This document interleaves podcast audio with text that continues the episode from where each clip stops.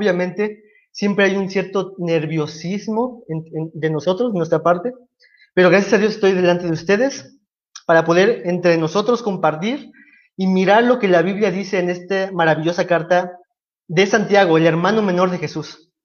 Así que ten lista tu Biblia, ten listo tu café preparado, comparte la publicación para que los demás puedan conocer más de la palabra de Dios y estemos percibidos, apercibidos en nuestros corazones de lo que la Biblia dice, de lo que Dios dice en este libro.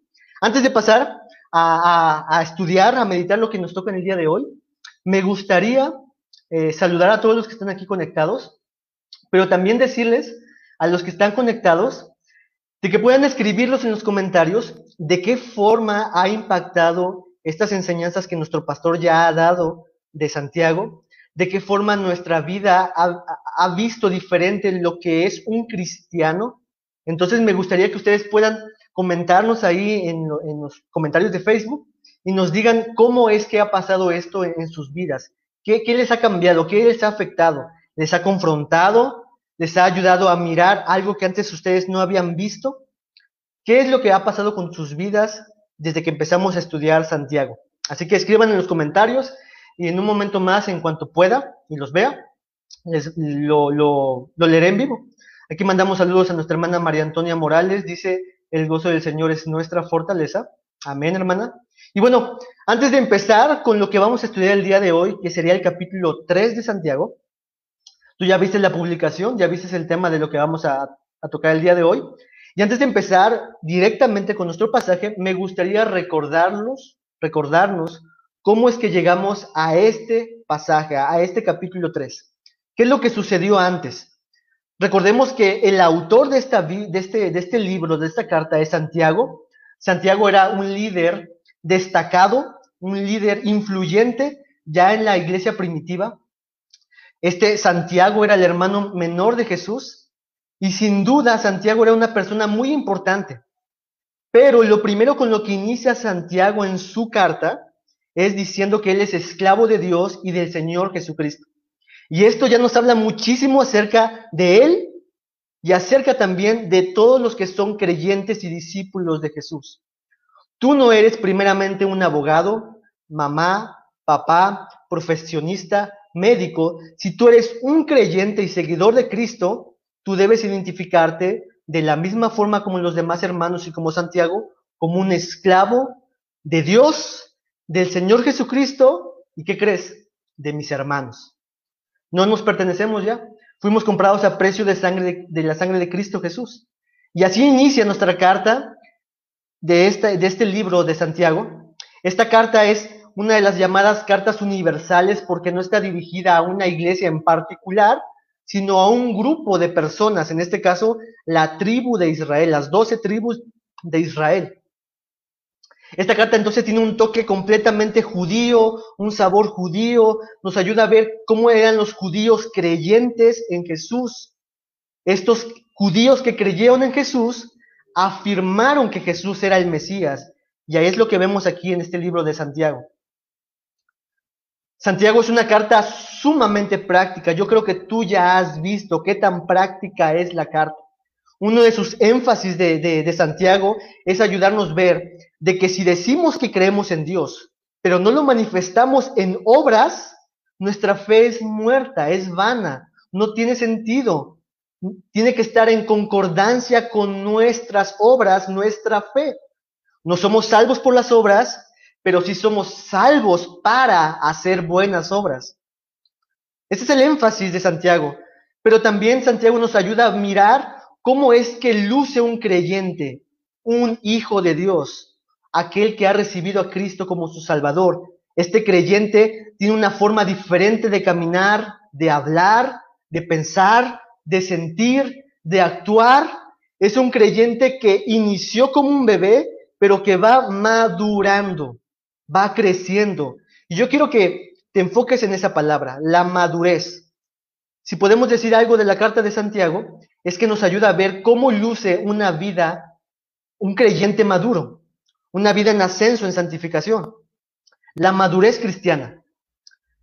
Ahora, yo quiero decirte que todo creyente, todos los que estamos aquí conectados, todos, si tú eres creyente, si tú has venido a la fe a Cristo Jesús, debemos desear madurar en la fe. Espero que ese sea tu deseo.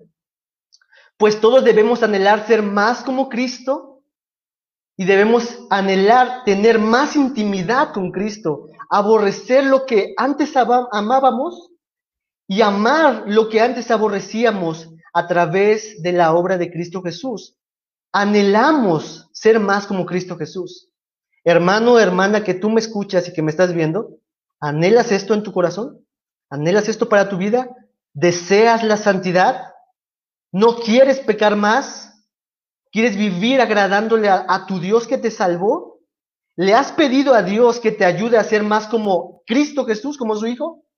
Bueno, Santiago, inspirado por el Espíritu Santo, nos da la respuesta a estas preguntas. Si tú quieres vivir en santificación, si tú quieres anhelar la santificación y crecer en madurez, Santiago escribe esta carta para todo aquel creyente para que pueda examinarse y verse a la luz de la escritura si estamos creciendo en madurez. Así que, Santiago capítulo, eh, la, carta de Santiago nos ayuda a ver las características del creyente maduro. ¿Cuáles son las marcas distintivas de este creyente que está creciendo en santificación, que está creciendo en madurez. Por ejemplo, el capítulo 1 nos ayuda a ver que este creyente maduro está avanzando en su paciencia a través de las pruebas. Un creyente maduro es paciente en las pruebas. Capítulo 2. Un creyente maduro practica la verdad, no solamente conoce la verdad, que es muy importante, sino que un creyente maduro practica la verdad. Y hoy veremos otra característica más de los que son creyentes maduros y que tú y yo debemos anhelar eso. Así que, ¿estás listo? ¿Estás preparado para lo que vamos a ver el día de hoy en el capítulo 3? Ten lista tu Biblia, ten listo tus apuntes, tus dudas las puedes ir publicando poco a poco en, los comentarios o tus observaciones. Podemos poco a poco irlas viendo conforme vamos avanzando. Así que antes de iniciar me gustaría que oráramos, ¿sale? Acompáñame a orar. Señor, te damos muchas gracias por este tiempo que nos das al meditar en esta carta maravillosa de Santiago, que nos ayuda a ser reflexivos en cuanto a la manera en cómo estamos viviendo nuestro cristianismo. Señor, te pido que lo que hoy vayamos a ver para mis hermanos y para mi vida nos ayude a podernos dar cuenta, Señor, si estamos creciendo en santificación, si somos esa clase de creyentes que se describe en la Biblia, y si no, entonces arrepentirnos y correr a ti, Dios. Ayuda a mis hermanos, ayúdame a mí, Señor, y que juntos podamos crecer en santificación en la medida que nos exponemos a tu palabra, Dios. En el nombre de Jesús. Amén. Pues bien, nuevamente repito, les mando saludos a todos los que están aquí conectados. Eh, y bueno, vamos a empezar con la carta. Quiero, antes de empezar con la carta, decirles cómo es que vamos a distribuir el estudio que vamos a ver el día de hoy. El enfoque es que el capítulo 3 nos enseña una característica de lo que es ser un creyente maduro. Y esa característica que vamos a enfocarnos en el capítulo 3 es de que este creyente maduro sabe controlar su lengua. Un creyente maduro sabe controlar su lengua. No solamente sabe, sino que puede controlar su lengua. Vamos a verlo poco a poco. El primer encabezado entonces se refiere a eso, del versículo 1 al versículo 2 del capítulo 3, vamos a ver esa declaración que Santiago dice acerca de que el creyente debe de, debe de someter y dominar su lengua.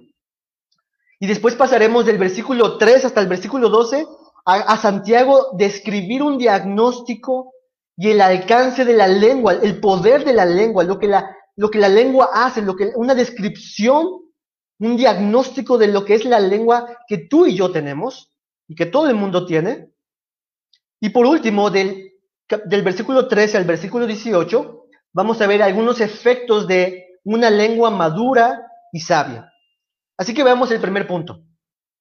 Un creyente maduro sabe controlar su lengua. Acompáñame, abre tu Biblia en Santiago capítulo 3, versículo 1. Y dice, hermanos míos, no os hagáis maestros muchos de vosotros, sabiendo que recibiremos mayor condenación. Ese es el primer versículo de nuestro capítulo. Y me encanta, me encanta mucho cómo Santiago inicia este capítulo diciendo, hermanos míos. Esta palabra de hermanos en el griego es adelfos y lo que significa es del mismo vientre. Santiago está identificándose con todos los demás hermanos a los que está escribiendo como del mismo vientre, procedemos de la misma fuente, del mismo vientre, venimos de Dios. Yo no soy mayor que tú, ni tú eres mayor que yo, aunque yo sea un líder que tiene un cargo y un rol diferente a ti, pero los dos somos hermanos de la misma fuente, de la misma sangre. Esta expresión de Santiago, hermanos, es tan sincera, es tan lleno de ternura y de amor por sus hermanos. Es como un hermano mayor en cierta forma que le está escribiendo a sus hermanos para ayudarles y ver y hacerles ver algo o recordarles algo que debían de conocer. Esta expresión de adelfos, de hermanos, si tú le buscas en todo Santiago, al menos yo encontré 19 veces que se usa y siempre se usa como hermanos míos, amados hermanos míos. Hermanos, es muy importante que tú y yo nos identifiquemos como hermanos. Nadie es superior a nadie. Todos somos hermanos en la familia de Dios, una familia muy grande. Pero continúa el texto diciendo a sus hermanos, este Santiago diciendo a sus hermanos, a sus amados hermanos, no os hagáis maestro muchos de vosotros, sabiendo que recibiremos mayor condenación. Ahora, ¿qué significa esto que está diciendo Santiago? Porque Santiago pareciera que está tratando de desalentar a las personas a no ser maestros de la palabra, ¿no crees? No os hagáis muchos maestros. De hecho, esta palabra de no os hagáis es un imperativo.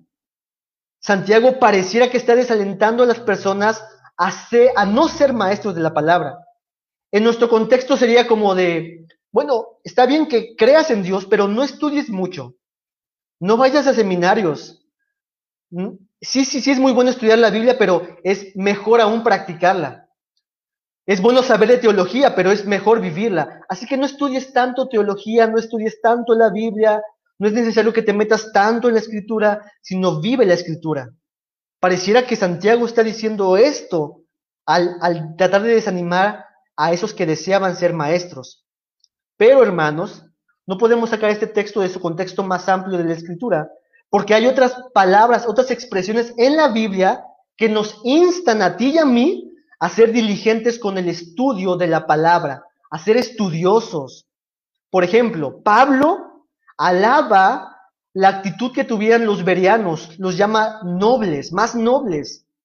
¿Por qué? Porque ellos escucharon la palabra de Pablo, pero ellos fueron las escrituras y cuando decimos eso, es, esto es sacar los rollos, ellos no tenían capítulos y versículos, ellos estuvieron indagando para ver, descubrir, escudriñar si lo que Pablo había dicho estaba en las escrituras y conforme a las escrituras. Esto nos habla de una diligencia de ellos. Pablo también hablando a Timoteo, en, segunda de Timoteo 2.15, mira lo que dice. Segunda Timoteo 2.15. Procura con diligencia presentarte a Dios aprobado como obrero que no tiene de qué avergonzarse, que usa bien la palabra de verdad. Le está animando Pablo Timoteo, procura con diligencia, es decir, sé pronto en hacerlo, esfuérzate. Esto implica sudar, pero esfuérzate en usar bien la palabra de verdad porque tú eres un obrero de Dios. Ahora, lo que es bueno para Timoteo, que Timoteo es un siervo de Dios, es un discípulo de Cristo, lo que es bueno para Timoteo es bueno para ti para mí. Esta misma palabra de 2 Timoteo 2.15 es para ti y para mí. Tú y yo estamos llamados a ser diligentes, a presentarnos ante Dios como obreros aprobados que usan bien la palabra de verdad. Tu padre, tu madre, tu, tu hijo, que, nos, que estás aquí conectado, Estás llamado a esto si eres un creyente, a ser diligente. El Salmo 119 es un poema para describir el invaluable tesoro de las escrituras. Por lo tanto, el salmista va a decirnos que éstas deben ser leídas, estudiadas, saboreadas. El Salmo capítulo 1 nos dice que se debe de meditar en ella de día y de noche. ¿Acaso no esta es una descripción que nos llama a nosotros a permanecer en la palabra de Dios? Jesús mismo, en la oración de Juan capítulo 17, en su versículo 17, en su petición a Dios, lo que pidió por nosotros es santifícalos en tu verdad. Tu palabra es la verdad. No existe, no habrá ninguna persona que avance en su santificación si no avanza en su meditación y contemplación y estudio en las escrituras. Así que, estas son solamente algunas de las cosas que vemos en las escrituras que nos ayudan a ver que nuestro llamado es a estudiar, a ser maestros de la palabra, a ser obreros diligentes, a estar constantemente en las escrituras, meditando, estudiando, comprendiendo y obviamente viviendo. Por lo tanto, el versículo que tenemos aquí en el, versículo 1 de, de, Santiago capítulo 3 no puede significar, no, más bien no, no debe de ser usado como un pretexto para nosotros de ser perezosos y justificarnos diciendo, bueno, si es malo ser un maestro de la palabra, entonces pues mejor me quedo así. No quiero estudiar más porque no quiero ser maestro de la palabra. No, eso no es el enfoque de Santiago. Lo que Santiago sí está tratando de comunicarle a su audiencia es que ellos estén conscientes de las implicaciones de ser un maestro de la palabra. Por eso nuestro texto dice, sabiendo que recibiremos mayor condenación. Ahora, si recordamos un poquito de la historia de Jesús, Jesucristo fue muy duro con aquellos que sabían toda la escritura, pero que no la practicaban o añadían algo conforme a sus tradiciones. Esa es la clase de maestros de la cual Santiago está diciendo de que no se hagan mucho maestros de vosotros. Ustedes tienen que conocer la escritura, pero tienen que ponerla por obra. No sean como esa clase de maestros que saben mucho, pero que no hacen. Que hablan mucho a la gente, pero que la gente no puede ver en ellos una realidad de sus palabras. De eso está denunciando Santiago y está advirtiendo a sus hermanos que quieren ser maestros en la iglesia primitiva. Esa es la clase de maestros que Jesús condenó en Mateo capítulo 23, ¿te acuerdas? Cuando Jesús dice, hay de vosotros ustedes, escribas y fariseos, y empieza a decir esos ayes respecto a que ellos conocían mucho, pero no hacían, no vivían, no se mostraban misericordiosos con los demás. Esa es la clase de maestro que está condenando aquí Santiago. Así que Santiago nos recuerda estas palabras. Hermanos, no busquemos un mero conocimiento de Dios. Ese no es el fin. El fin no es conocer más de las escrituras, sino que el fin de nosotros no es ser maestros eruditos, aunque es bueno, no es malo que esto, sino nuestro fin es intimidad con Dios y conformidad a Cristo.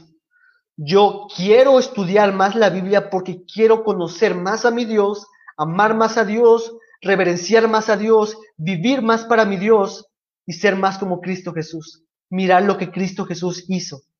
Para eso leemos la Biblia. Ahora, versículo 2. Porque todos ofendemos muchas veces. Si alguno no ofende en palabra, este es varón perfecto, capaz también de refrenar todo su cuerpo. Santiago se está incluyendo en esta declaración porque él dice, todos ofendemos muchas veces. No importa si eres un maestro, no importa si eres un pastor, no importa si eres un recién convertido. Santiago está diciendo, todos ofendemos muchas veces. ¿Qué significa esa palabra ofendemos? Esa palabra puede ser traducida como tropezar o cometer errores. Todos tropezamos, todos cometemos errores muchas veces. Lo que está diciendo Santiago es que nadie es perfecto. Nadie alcanza la medida de perfección necesaria. Nos equivocamos de muchas formas y nuestro problema no es solamente con nuestro prójimo, no solamente con nosotros mismos. Nuestro problema al final del día es contra Dios. Estamos ofendiendo a Dios, fallándole a Dios.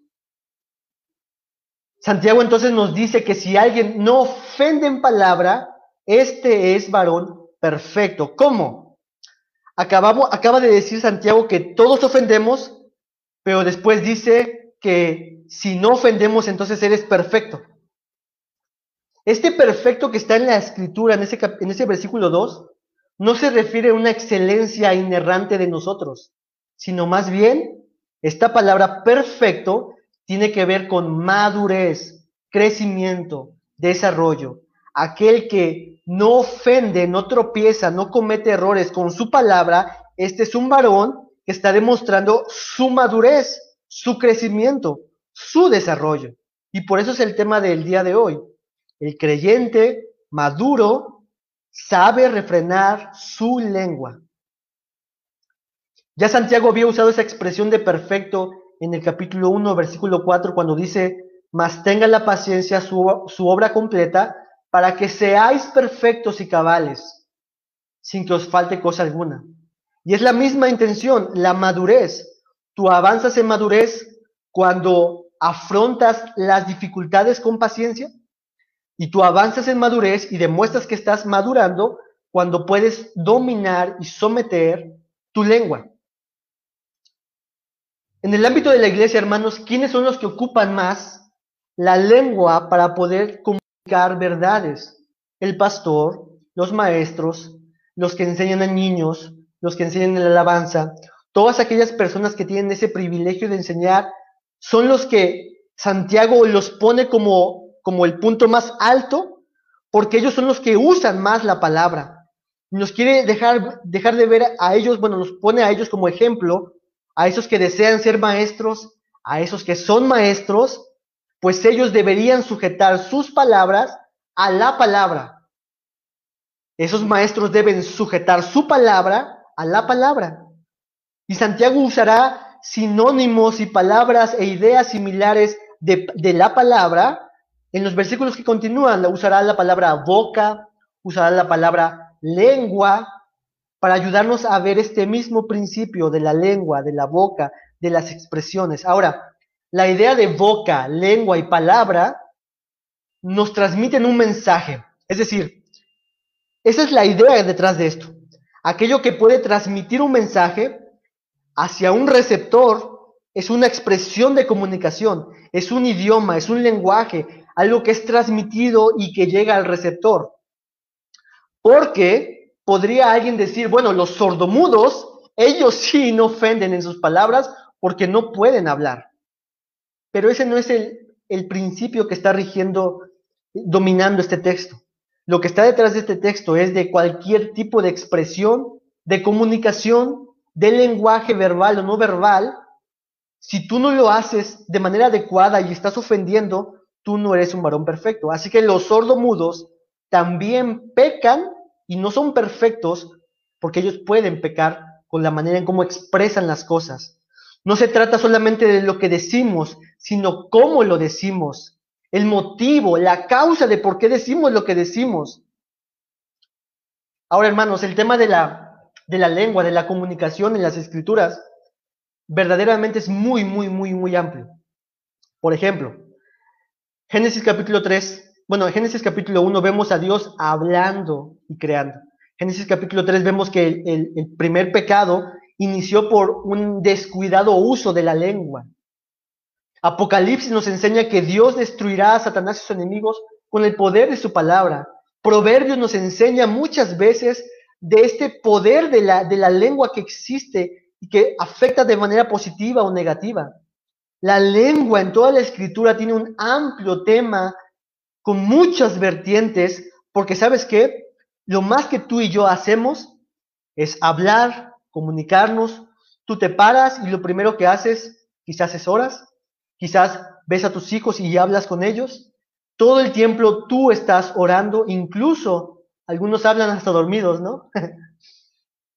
el tema de la lengua es muy, muy amplio. Y para mencionar algunos textos, miremos lo que Jesús dice respecto a la boca. Mateo 12, 34. Mateo 12, 34. Dice, generación de víboras. ¿Cómo podéis hablar lo bueno siendo malos? Ahí vemos nuestra palabra hablar. Porque de la abundancia del corazón habla la boca. Lo que abunda en tu interior, en tu corazón, y el corazón es tus pensamientos, tus emociones, lo que abunda ahí, tú lo hablarás. Mateo 15, 18 dice, porque lo que sale de la boca, del corazón sale. Y esto contamina al hombre, contamina totalmente al hombre. Lo que Jesús está declarando en estos versículos solamente son algunos, porque Jesús habla muchas veces acerca de la boca. Lo que Jesús declara en estos versículos nos da la idea de que la primera expresión, la primera expresión que manifiesta lo que hay en nuestro interior es lo que hablamos, es lo que decimos, es lo que expresamos, es lo que no decimos, es lo que debíamos decir. La primera expresión que manifiesta lo que hay en nuestro corazón es la lengua. Es lo que hablamos, es lo que no decimos, es cómo lo decimos, es cuál es el motivo por el que lo decimos. La boca expresa lo que hay en el corazón y después se extiende a todos nuestros miembros. Es como si fuera una fuente que al final empapa todo nuestro ser. Pero de la misma forma, la escritura no solamente nos pone en este sentido negativo de la lengua, sino también nos habla de una forma positiva de la lengua, de, las expresiones. Mira lo que dice Pablo en la carta de Romanos. Romanos capítulo 10, versículo 8 al 10. Romanos 10, 8 al 10. Mira lo que dice, y fíjate las expresiones que usa respecto al, lenguaje, al idioma, a la comunicación, a la lengua, a la boca. Versículo 8. Más que dice, cerca de ti está la palabra. ¿Dónde? En tu boca y en tu corazón. Esta es la palabra de fe que predicamos. ¿Cuál? Que si confesares en tu con tu boca que Jesús es el Señor y creyeres en tu corazón que Dios le levantó de los muertos, serás salvo porque con el corazón se cree para justicia, pero con la boca se confiesa para salvación. Lo primero que debemos decir entonces es de que la boca es un instrumento que Dios ha puesto en nosotros y que puede afectar tanto negativa como positivamente.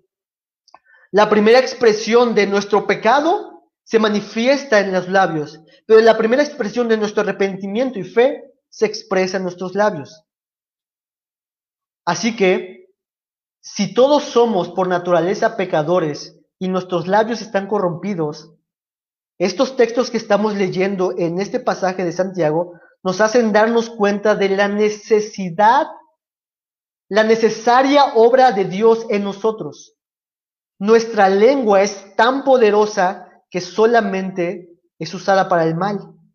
Necesita Dios hacer algo en nuestras vidas, que cambie nuestra naturaleza, que cambie desde el interior y que se refleje al exterior y entonces poder proclamar que Jesús es el Señor, es nuestro Señor, es tu Señor, es mi Señor. Entonces, para poder madurar como cristianos, necesitamos saber si tenemos el poder de Dios. Lo voy a repetir. Si para poder madurar como cristianos, necesitamos en primer lugar darnos cuenta si tenemos el poder de Dios en nosotros. ¿Por qué digo poder?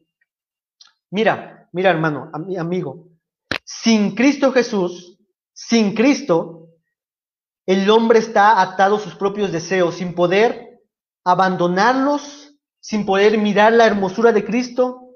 No hay ninguna lucha en ellos en contra de su pecado. No hay ni el querer ni el hacer y todo lo que su lengua dicta y quiere hacer lo manifiesta. No hay un dominio sobre la lengua. No hay un poder que pueda someter a la lengua. Más adelante lo vamos a ver.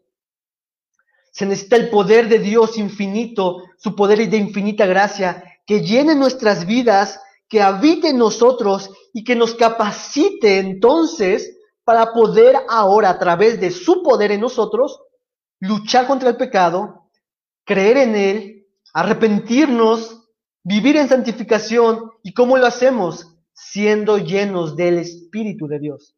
¿Ves? Ese es el poder de Dios que está en nosotros. El poder de ahora vencer a través de Cristo Jesús, en dependencia del Espíritu Santo, el pecado que aún nos asede. Somos, debemos de buscar ser llenados del Espíritu Santo, llenos del Espíritu Santo.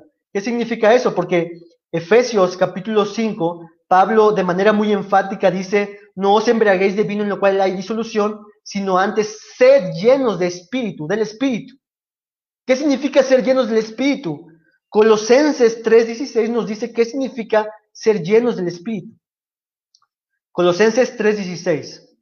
La palabra de Cristo, es decir, todo el consejo de Cristo, mora en abundancia en vosotros. No dice que ocupe un lugar de tu corazón, sino que dice, more en abundancia hasta que desborde en vosotros. Y después dice eh, Pablo a los colosenses, enseñándoos y exhortándoos unos a otros en toda sabiduría, cantando con gracia en vuestros corazones al Señor con salmos e himnos y cánticos espirituales. Mira cómo todo este pasaje tiene que ver con nuestra hablar, con nuestro hablar. Al ser llenos de la, abundante palabra de Cristo nosotros, nuestro hablar va a ser diferente. Se va a manifestar en enseñar, en exhortar, en cantar, y todo esto es debido a que Dios, por su palabra, transforma nuestro corazón, nuestra lengua, nuestro interior y moldea nuestro hablar. Hermano, hermana, que estás aquí escuchando, ¿tienes este poder de Dios en tu vida? ¿Has sido regenerado? ¿Tu corazón ha sido transformado y es manifestado a través de tu lengua? Recuerda que cuando hablamos de lengua no nos referimos solamente a lo que hablamos, sino a cómo lo decimos, a la intención. Se refiere también a lo que debimos haber dicho y no dijimos. Se refiere también a lo que debimos haber callado y que no callamos. Se, se refiere también a que debimos haber exhortado a nuestros hermanos, enseñado a nuestros hermanos a refrenar su lengua, a parar el chisme, por ejemplo. Pero continuemos, hermanos, con nuestro texto, porque esto solamente es el primer encabezado. Lo primero que Santiago está diciendo es de que el creyente maduro puede y sabe dominar su lengua. Pero ahora, en los siguientes versículos del 3 hasta el 12, Pablo nos enseñará con diferentes figuras ¿Cuál es el alcance, el poder de la lengua? Para nosotros ser precavidos y conscientes de que ese pequeño miembro en tu cuerpo, en mi cuerpo, tiene un alcance y un poder terrible, tremendo. Acompáñame conmigo a los siguientes versículos. Capítulo 3, versículo de 3 al 12, no lo vamos a leer todo, pero aquí, aquí Santiago nos expresa el alcance de esa lengua su, su podríamos decir que qué tan larga es la lengua. Es como si, si Santiago nos, nos hiciera como los doctores, o los, los, los, sí, los doctores. Abre, abre la boca, saca la lengua y empieza a, a, a, diagnosticar nuestro cuerpo, nuestro ser, a través de la lengua. Y Pablo lo que va a hacer es precisamente hacernos eso, que miremos a través de un diagnóstico del, del alcance de que tiene la lengua, de su poder, de lo terrible que es la lengua.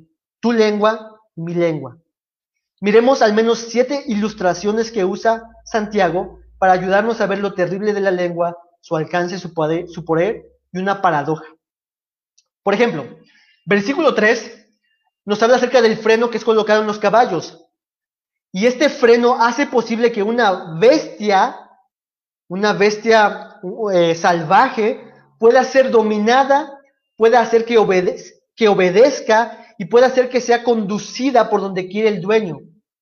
Este animal salvaje, por más salvaje que sea, con ese freno puesto en su boca, es capaz de dominar todo su cuerpo para ser dirigido donde quiere su amo. Así que vemos que una pequeña cosa, pero poderosa, es, es poderosa e, y tiene una influencia grande. Una pequeña pero poderosa influencia domina a este caballo. Versículo 4 nos da la ilustración de un timón de las naves. Un timón en un barco, en una nave, es muy pequeño en comparación con el barco, que es, pero es capaz este timón de poder dirigir al barco a pesar del impetuoso viento que pueda ir contra él. Vemos nuevamente lo mismo, una pequeña pero poderosa influencia. Otra ilustración más que Santiago nos muestra en el versículo 5 es de un pequeño fuego que quema todo un gran bosque. Solo basta un pequeño cerillo en el lugar adecuado para incendiar todo un gran bosque. Este fuego se va a propagar de manera rápida, su, su influencia y alcance son rápidos. Vemos nuevamente la misma idea, una pequeña pero poderosa influencia, el freno, el timón y un pequeño fuego. Estas tres imágenes nos enseñan lo poderoso entonces que es la lengua, porque Santiago dice que de la misma forma es nuestra lengua. Nuestra lengua es una pequeña pero poderosa influencia tanto de forma positiva como de forma negativa. Recordemos que Santiago había hablado de aquellos que deseaban ser maestros y nos da la advertencia, pues el uso incorrecto de la lengua en la enseñanza puede dirigir a las personas a terribles prácticas. Una persona detrás de, un escenario, de un micrófono, la manera en cómo use la lengua y la enseñanza y la comunicación puede afectar positiva o negativamente a las demás personas que escuchan. Yo estaba buscando en internet una historia respecto a esto y déjame leerte lo que encontré de una historia de esta influencia negativa de una pequeña pero poderosa influencia que es la lengua. El 26 de marzo, lo voy a leer, el 26 de marzo de 1997, 39 seguidores de la secta Heaven's Gate murieron en un suicidio masivo en el rancho Santa Fe, en California, en la frontera norte de Santiago. Creían, según las enseñanzas de la secta, que con sus suicidios dejarían sus formas humanas y sus almas abordarían una nave espacial que seguiría al cometa Halley. Ahora, mira lo terrible, la pequeña pero poderosa influencia negativa de ese de esa persona que enseñaba en esta secta de que si se suicidaban exactamente cuando iba a pasar el cometa Halley, entonces ellos dejarían de ser humanos y sus almas abordarían esa nave. Y al menos murieron 39 personas, solamente por la lengua, por lo que se enseñó, por lo que se transmitió. La lengua es una pequeña pero poderosa influencia. Y no solamente eso, hermanos, o sea, podríamos mencionar en, el aspecto secular Tantos ejemplos, por ejemplo, Hitler llegó a convencer a toda una nación de que los judíos eran menos que seres humanos. Y toda la gente creía eso.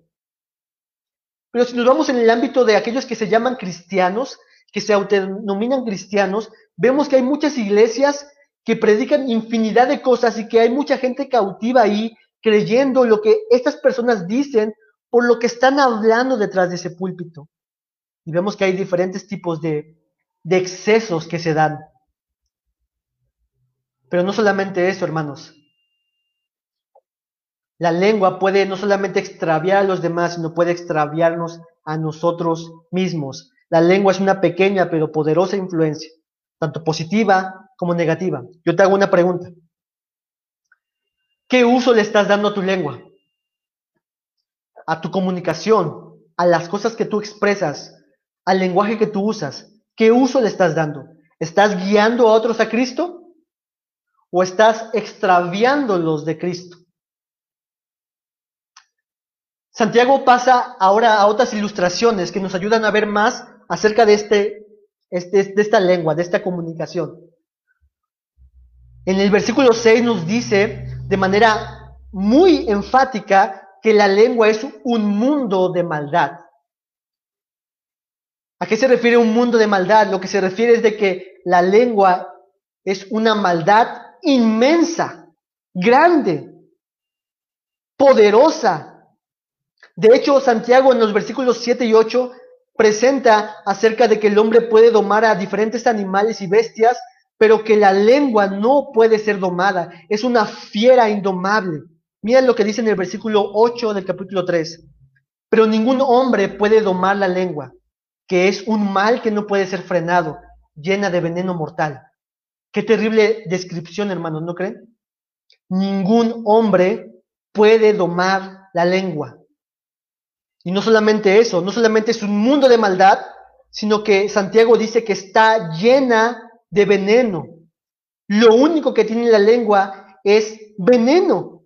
Santiago, Santiago quizás estaba pensando en algún animal venenoso como la serpiente.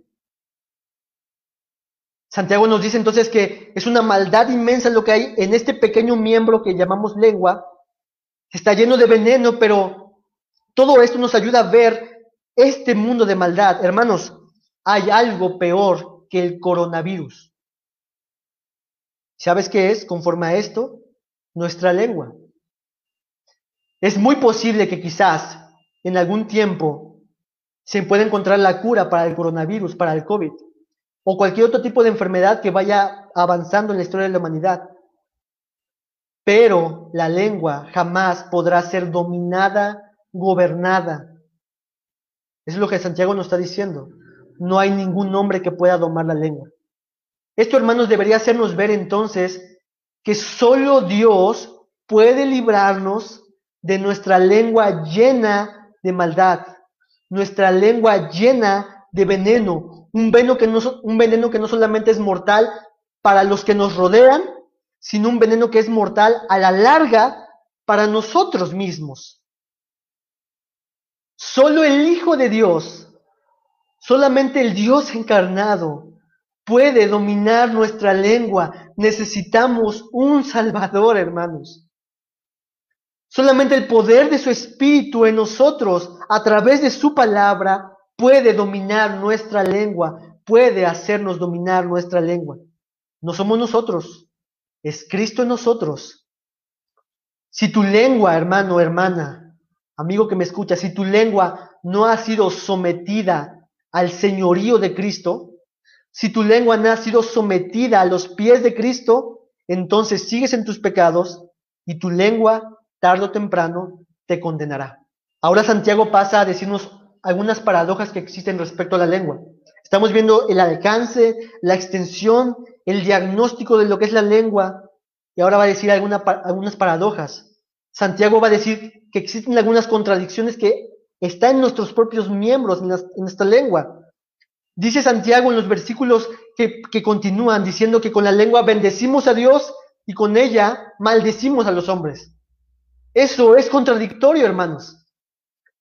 Amo a Dios, pero te aborrezco a ti.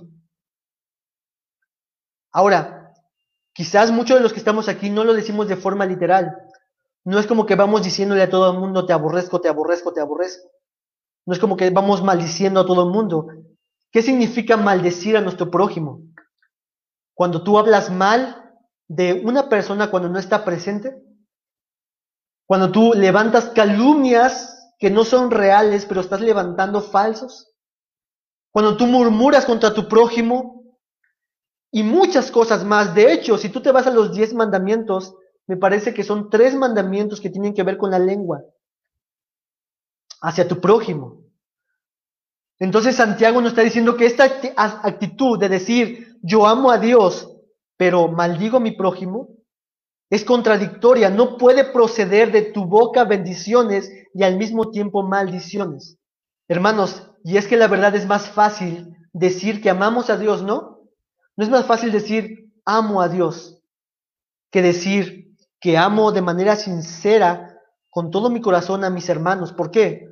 Porque Dios es perfecto y bueno y santo, pero mis hermanos no son como yo quisiera que fueran. Es más fácil amar a este Dios que amar a mis prójimos, a mis hermanos. Es más fácil vernos espirituales y que estamos volando en una nube y que estamos levantando nuestras manos y cantando a Dios y sintiendo lo que tú quieras sentir, que estar amando a nuestro prójimo con nuestras palabras y acciones. Pero lo que está Santiago diciendo es de que no puede ser así. Si tú dices que amas a Dios, tú debes y sabes que tienes que amar a tu prójimo. Santiago usa la idea de que de una misma fuente no puede producir al mismo tiempo agua dulce y agua amarga. ¿Esto es lógico? Por supuesto que es lógico. Una misma fuente no puede producir agua salada, agua dulce y agua amarga. Santiago también usa la idea de una higuera, que una higuera no puede producir aceitunas o una vid dar higos. Es decir, tú no puedes, no puede un árbol de limones dar manzanas. Peor aún, no puede un árbol de limones dar pizzas. Es ilógico. Es, está fuera del razonamiento humano. Y eso es lo que está llevando Santiago a estos que querían ser maestros. A, una, a un aspecto muy coherente, muy lógico, muy natural. Si lo natural es ridículo esta idea, y de hecho imposible, entonces no podemos jactarnos de que somos hijos de Dios y al mismo tiempo aborrecer a nuestros hermanos. La Biblia siempre, siempre habla en dos términos de la humanidad. O eres hijo de Dios o eres hijo del diablo. O eres luz o eres tinieblas. O eres amigo de Dios o eres enemigo de Dios. O tu lengua está sometida a Cristo Jesús o tu lengua es perversa y llena de maldad. No hay nada intermedio. Hermano, hermana, date cuenta de dónde estás parado. Si tu lengua no ha sido usada para bendecir a Dios y a tus hermanos, entonces tienes un problema. Tienes un problema. Tú no puedes decir que amas a Dios, pero no amas a la iglesia. Recordemos algunas palabras de Jesús en el Sermón del Monte que nos ayuda a ver esto mismo. En sus últimas palabras de Jesús en el Sermón del Monte, nos da una advertencia importante. Fíjate lo que dice Mateo 7, 15 al 20. Mateo 7, 15 al 20. Este es Jesús hablando, dice, guardaos de los falsos profetas. El profeta era una actividad y un ministerio que se dedicaba precisamente a comunicar la verdad de Dios, las palabras de Dios, y dice que hay falsos profetas. Esto nos recuerda a Santiago capítulo 3, versículo 1. No os hagáis muchos de vosotros maestros. Estamos hablando de un ministerio del, del habla. Guardaos de los falsos profetas que vienen a vosotros con vestidos de ovejas, pero por dentro son lobos rapazos. Y aquí vemos una contradicción. Por sus frutos los vas a conocer. ¿Acaso se recogen uvas de los espinos o higos de los abrojos? Y la respuesta es no. Es lo mismo que está diciendo Santiago en este capítulo 3. Así todo, todo buen árbol da buenos frutos, pero el árbol malo da frutos malos. No puede el árbol, el buen árbol dar malos frutos, ni el árbol malo dar buenos frutos. No puede. Jesús está llevando este razonamiento a un aspecto natural y tan lógico y tan obvio. Jesús dice, o eres o no eres. Pero aún va, aún va más allá Jesús, porque dice que todo árbol que no da buen fruto es cortado, echado en el fuego. Así que por sus frutos los conoceréis. Todo árbol que no da buen fruto es cortado y echado al fuego. A veces, hermanos, pensamos que el cristianismo se refiere a no hacer cosas. Yo soy, ¿por ¿por qué tú eres cristiano? Ah, bueno, porque yo no voy a los bailes, yo no voy a, yo no tomo, yo no me embriago, yo no me drogo, yo no fumo, yo no robo, yo no miento. Y podemos definir a veces el cristianismo como eso. No hago tales cosas. Pero ¿sabes qué? Yo tengo una perrita llamada Bolita y esta perrita llamada Bolita no fuma, no toma, no miente, no blasfema, no hace nada de eso tampoco. ¿Significa entonces que mi perrita llamada Bolita es cristiana? La respuesta obvia es no. El cristiano no se define solamente, no, se define solamente por lo que no hace, sino por lo que también debe de hacer. No solamente mm, no debemos de, de decir chismes, sino debemos parar esos chismes. Debemos reconciliar esos chismes. Debemos solucionar esos chismes. Debemos no solamente no decir mentiras, sino de hablar la verdad. Eso es un cristiano, no solamente alguien que no hace, sino alguien que sí hace. El que antes robaba, ya no robe, sino que ahora dé a los pobres. Así que hermanos, de ese fruto está hablando Jesús aquí. No solamente de no hacer, sino de hacer. Nuestra lengua está dando el fruto apropiado, hermano. Tu lengua, mi lengua, está dando el, el, fruto apropiado? ¿Dios mira ese fruto en nosotros? ¿Los demás pueden ver ese fruto en nosotros? ¿Ese fruto del habla? Si le preguntamos a tu esposo y a tu esposa, ¿qué es lo que diría tu esposo o tu esposa? O a tus padres, o a tu jefe, o a tu pastor. O mejor aún, en estos tiempos tan tecnológicos, si le preguntáramos a tu Facebook, ¿qué diría de tu comunicación, de tu habla? Si le preguntáramos a tu Instagram, a tus redes sociales, ¿qué es lo que diría de ti, a tu WhatsApp? Hermanos, seamos muy conscientes de este diagnóstico de la lengua. Pero ahora vamos a pasar a nuestro tercero encabezado. Algunos efectos de una lengua madura y sabia. Del versículo 13 al versículo 18 se nos describen estos tres puntos, estos puntos. Dice el versículo 13, ¿quién es sabio y entendido entre vosotros? Muestre por la buena conducta sus obras en sabia mansedumbre. Esto se parece mucho a como inició en el versículo 1 cuando dice, maestros, no sean muchos de ustedes maestros. Y ahora dice sabio y entendido. Es decir, ¿tú quieres ser maestro? Bueno, ¿cómo estás madurando en dominar tu lengua? ¿Tú quieres ser maestro? Si eres sabio y entendido, entonces demuéstralo no solo con tus palabras, sino que éstas sean encarnadas en ti. Trae a tu mente esa. No solamente demuéstralo con tus palabras, sino que sean encarnadas en ti. Que, que puedan caminar tus palabras en ti. Hermanos, ¿por qué uso la palabra encarnados? Porque esto me ayuda a acordarme de que Jesús es la palabra encarnada de Dios.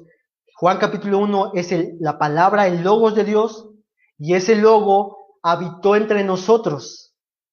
Jesús no solamente estaba lleno de un conocimiento verdadero, pleno, total, acerca de Dios, de sí mismo, sino que encarnó ese conocimiento de Dios, lo manifestó, lo vivió, lo encarnó, se tabernaculizó entre nosotros.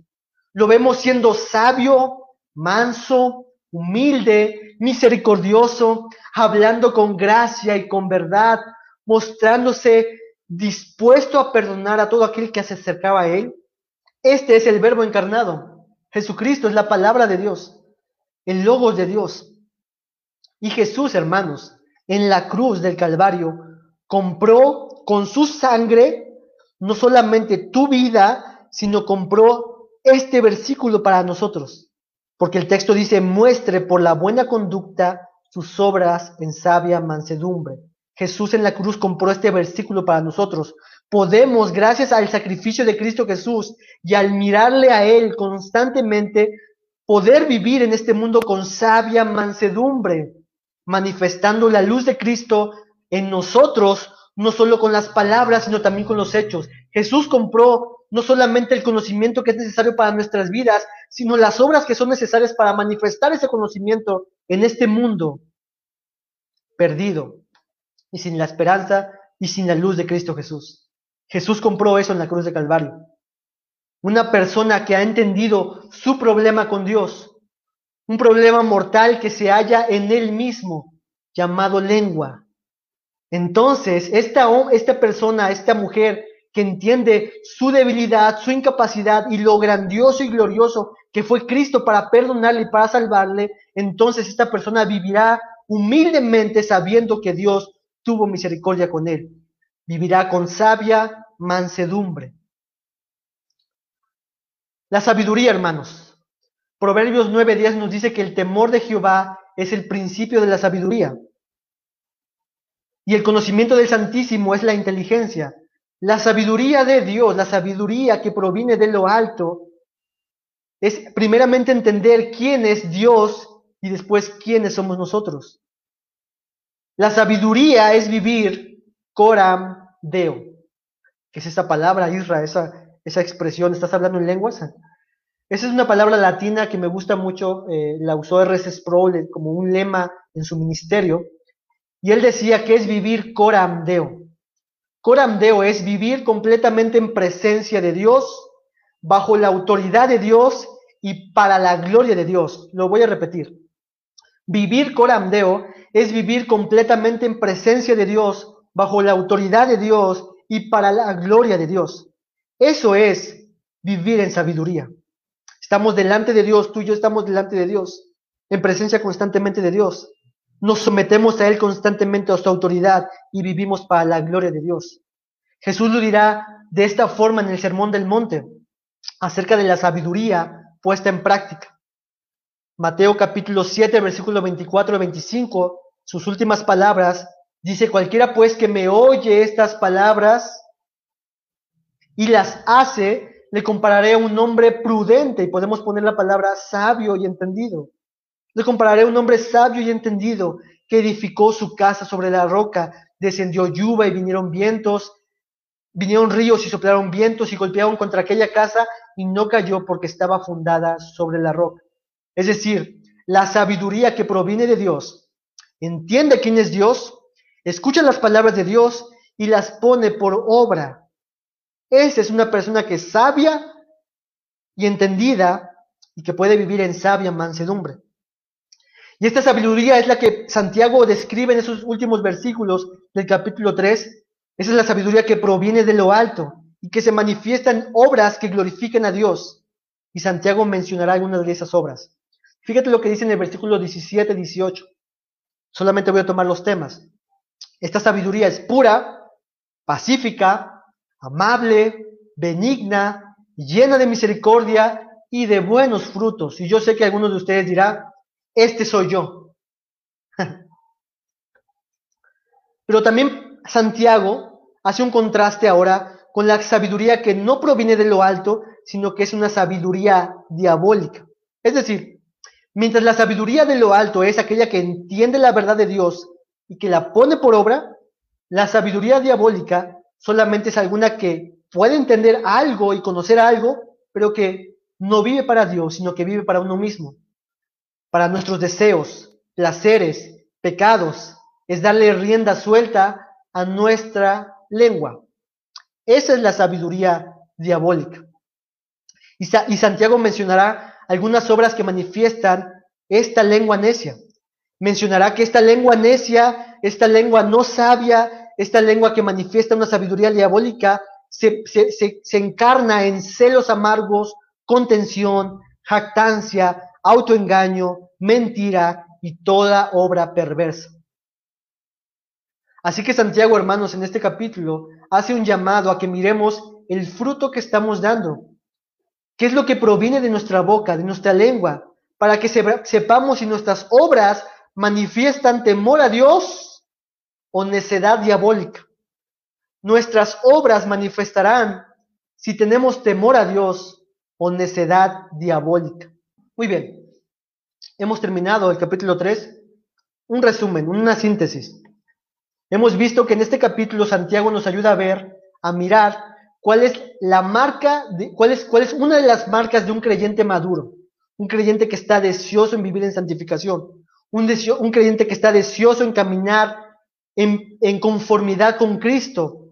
¿Y cuál es esa marca? Que sabe dominar su lengua, que tiene poder para dominarla y que de hecho lo, hace continuamente de manera progresiva. Tiene que ver con el dominio de lo que hablamos. Y recordemos que lo que, lo que hablamos, nuestra lengua, nuestra habla, no se refiere solamente a lo que decimos, sino cómo lo decimos, en qué sentido lo decimos, lo que no decimos, lo que debíamos haber dicho. También Santiago nos presenta lo influyente y lo poderosa y lo terrible que es la lengua nos hace ese diagnóstico y es como si sacara nuestra lengua y nos hiciera ver lo terrible que es esta lengua. Y al final, Santiago nos ayuda a ver los efectos de esa lengua en nuestras acciones. Una vida sabia y temerosa a Dios o una vida necia que manifiesta una vida demoníaca, diabólica. Ahora, hermano, hermana que me estás escuchando, amigo, ¿qué vas a hacer con todo esto que vimos? en este día, de lo que Santiago expresa. ¿Qué es lo que tú vas a hacer? Y esto, esto es como si Jesús al final nos volviera, nos volviera a decir esas mismas palabras. Ya escuchaste, ahora ¿qué vas a hacer? Hermano, tienes que examinar esta condición de tu lengua, de tus expresiones, de tu comunicación delante del trono de Dios. Te voy a hacer algunas preguntas de, de reflexión. Hermano, hermana, ¿qué es lo que estás diciendo? ¿Cuál es la motivación de lo que dices y por qué lo dices? Examínate. ¿Qué fue lo que dijiste hoy? ¿Lo dijiste en un sentido correcto? ¿Lo dijiste para la gloria de Dios? ¿Estás bendiciendo a Dios pero maldiciendo a tu hermano? ¿Esta es una de tu actitud de parte tuya? ¿Estás sometiendo tu lengua al señorío de Cristo o le estás dando rienda suelta a tu lengua? Cuando llega un chisme a ti, ¿qué es lo que haces? ¿Qué es lo que sientes? Porque algunos de ustedes podrían decir, bueno, es que yo no soy una gente chismosa, pero ¿te gustan los chismes, escucharlos? ¿Qué es lo que cuando, qué es lo que haces cuando un chisme llega a ti? ¿Hablas mal de tu hermano? ¿Por qué no mejor vas con él y en humildad le haces ver las cosas que hay en tu corazón para poder que Cristo pueda ser glorificado en esa plática y tú reconciliarte con tu hermano. ¿Hablas mal de tu hermano? ¿Cómo tratas a tu esposa? Eso lo digo para los esposos. ¿Tus palabras están llenas de gracia para tu esposa? ¿Cómo le hablas a tu esposo? Mujer, esposa. ¿Tus palabras manifiestan tu sometimiento a Dios y a tu esposo? ¿Con tus palabras estás manifestando esto? Hijos, ¿cómo respondes a tus padres? ¿Te burlas de ellos? Les dices que sí, pero después en tu corazón y en tu mente sabías que cuando dijiste que sí, en realidad detestabas lo que te estaba diciendo. Padres, ¿tus palabras son ásperas para con tus hijos?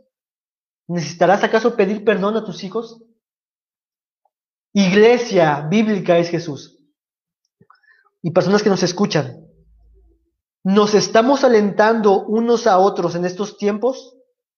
¿Estás usando tu lengua para ayudar a otros a que puedan seguir mirando a Cristo Jesús? ¿O simplemente te estás dedicando a tus propios intereses? ¿Qué es lo que dice tu Facebook, hermanos? ¿Qué es lo que dice tus redes sociales? ¿Qué es lo que diría estas, este, estas redes sociales de tu corazón? Examínate, hermano, examínate. En la escritura vemos muchas advertencias diciendo examinémonos si estamos en la verdad. Hermanos, corre por tu vida, sálvate. Date cuenta si estás en el camino de salvación y si no, mira a Cristo Jesús. Para todo esto, hermanos, estas preguntas que acabo de decir, necesitamos a Cristo Jesús. Porque el versículo 2 de este capítulo dice que todos ofendemos muchas veces. Todas estas preguntas, ninguno de los que estamos aquí diríamos, creo que yo estoy bien en este punto. Todos ofendemos muchas veces. No solamente ofendemos, sino que quizás ofenderemos muchas veces. Necesitamos de un Salvador, hermanos. Necesitamos de un Salvador que continuamente nos libre de esta lengua llena de maldad, llena de veneno, que nos ayude nuestro Señor a madurar sometiendo nuestra lengua al señorío de Cristo Jesús. Bien podríamos orar como Jesús nos enseñó en el Mateo capítulo 6 respecto a la lengua. Señor, santificado sea tu nombre en mis labios, que tu reino domine mis palabras, que mi lengua anhele tu voluntad y líbrame de esta malvada lengua.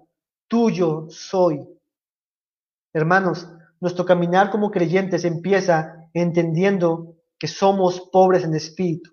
Bienaventurados los pobres en espíritu. Así que pobres en espíritu, tú hermano que me estás viendo, que estás escuchando, si tú eres pobre en espíritu, si tú sabes que no puedes en ti mismo hacer las cosas, corran, corran a Cristo Jesús. Y que como en Isaías capítulo 6, del trono de Dios bajó un carbón encendido y tocó su lengua que así ese carbón encendido a través de su palabra y de Cristo Jesús toque nuestra lengua y nos haga más santos para la gloria de Dios. Hermanos, un creyente maduro sabe controlar su lengua. Acompáñame a orar. Señor, te damos muchas gracias por este tiempo que nos das, de, estas, de esta marca que das a, este, a, nuestras vidas, para darnos cuenta si estamos en el camino que lleva a salvación o si estamos autoengañándonos, Dios. No permitas que mis hermanos, que yo, que nosotros nos autoengañemos, Señor, sino que seamos sinceros, seamos humildes en ir en arrepentimiento ante ti si hemos ofendido con nuestras palabras, Señor, con lo que decimos, con lo que publicamos en Facebook, de cómo tratamos a nuestros semejantes, de que decimos amar a Dios pero aborrecemos a nuestro prójimo, Dios, de que no estamos quizás ayudando a otros hermanos más a ver a Cristo Jesús. Señor, ayúdanos para ser cristianos maduros que puedan someter a través de tu palabra, a través de Cristo, a través del poder de tu Espíritu Santo, nuestra lengua tu señorío, Dios, y vivir coramdeo, vivir vidas sabias delante de ti, sometidos a, tu autoridad y para tu gloria, Dios. En el nombre de Jesús te pido por mis hermanos, ayúdanos en todo esto, para tu propia alabanza, Dios. En Cristo Jesús oramos. Amén. Bien, hermanos, eh, aquí veo algunos comentarios, pero pues ya también es tarde, no quiero ocuparles mucho tiempo. Y bueno, les mando saludos a todos, a Israel Olivares, saludos hermanos, a Karina, a Claudio, a la hermana Ofe, a, todos los que están aquí. Eh, es que no puedo ver mucho los comentarios, no, no me permite ver mucho. Pero bueno, les mandamos saludos a todos, a todos, a todos los que están conectados y nos vemos la próxima vez. eh, para continuar estudiando el capítulo 4, porque el capítulo 4 también tiene que ver con lo de la lengua. Entonces, eh, bien, pues es todo por el momento, nos despedimos, nos desconectamos, yo les bendiga a todos y tengan mucho cuidado con lo que hablan, porque Dios está delante de ustedes.